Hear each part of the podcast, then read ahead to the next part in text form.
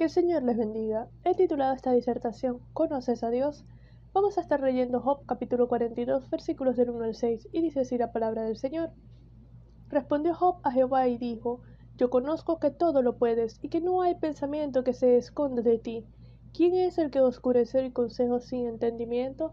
Por tanto yo hablaba lo que no entendía, cosas demasiado maravillosas para mí que yo no comprendía. Oye, te ruego y hablaré te preguntaré y tú me enseñarás.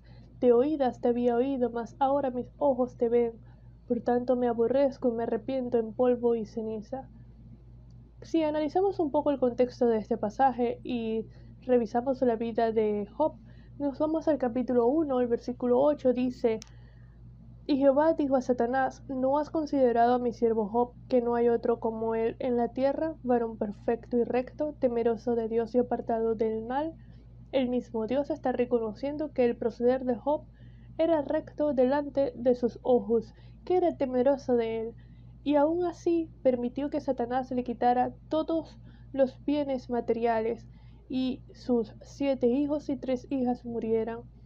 Con todo Job no pecó, dice el versículo 21 que la reacción de Job fue Jehová Dios, Jehová quitó, sea el nombre de Jehová bendito.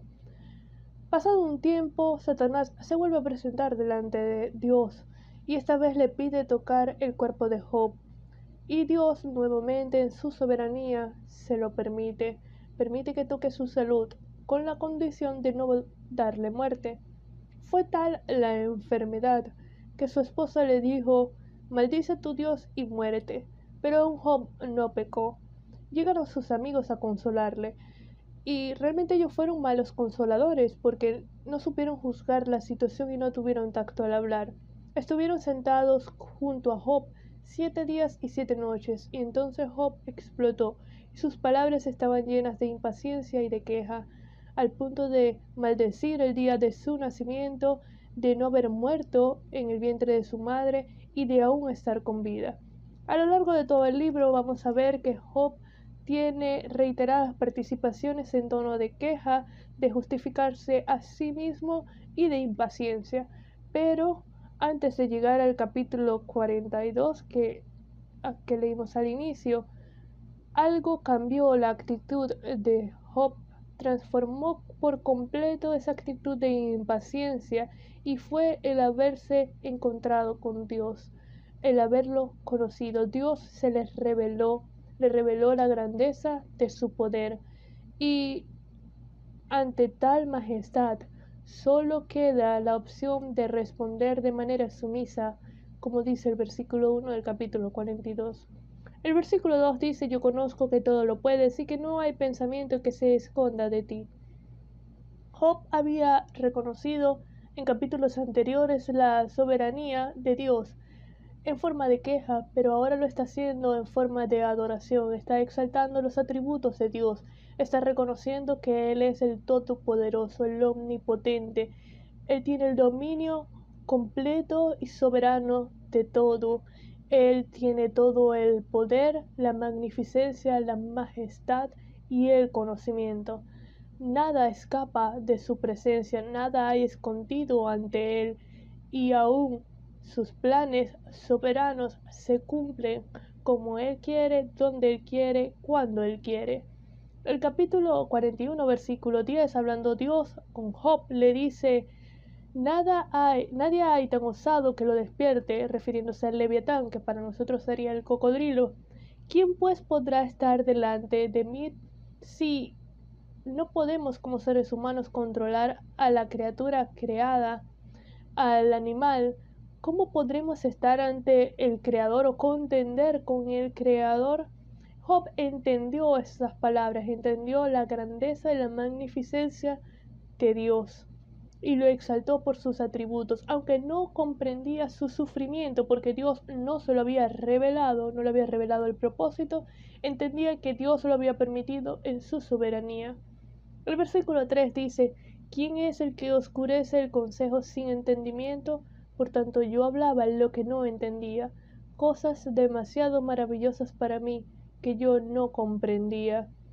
Job está reconociendo que sus palabras estaban llenas de impaciencia, de ignorancia y fueron proferidas sin discernimiento. Estaba juzgando la providencia divina sin entenderla, justificándose a sí mismo.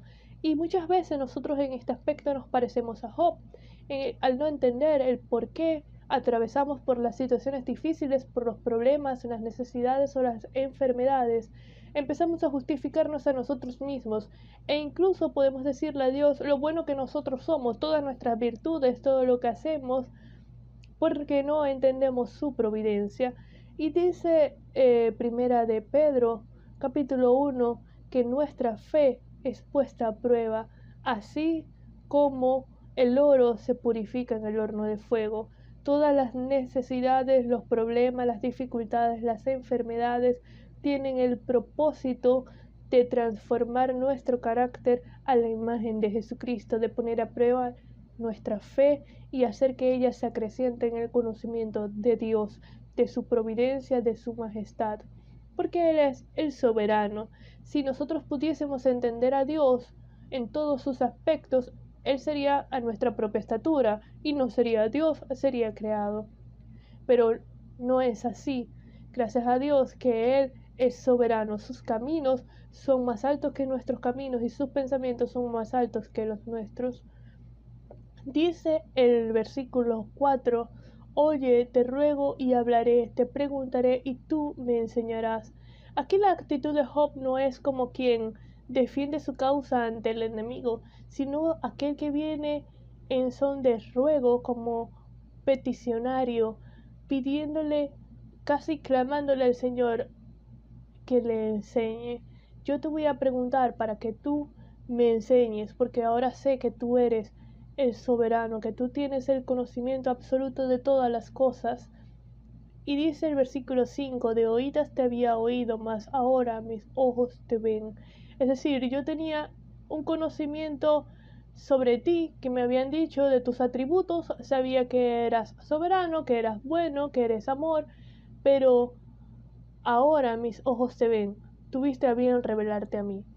Eso es lo que Job está diciendo en este pasaje, así como la percepción visual o ocular de un hecho es supera por creces a un informe que nos hagan llegar de segunda mano, así tal cual la experiencia personal de encontrarse con el Creador supera la mera información que otros nos puedan dar sobre él y ante la majestad y el conocimiento de Dios.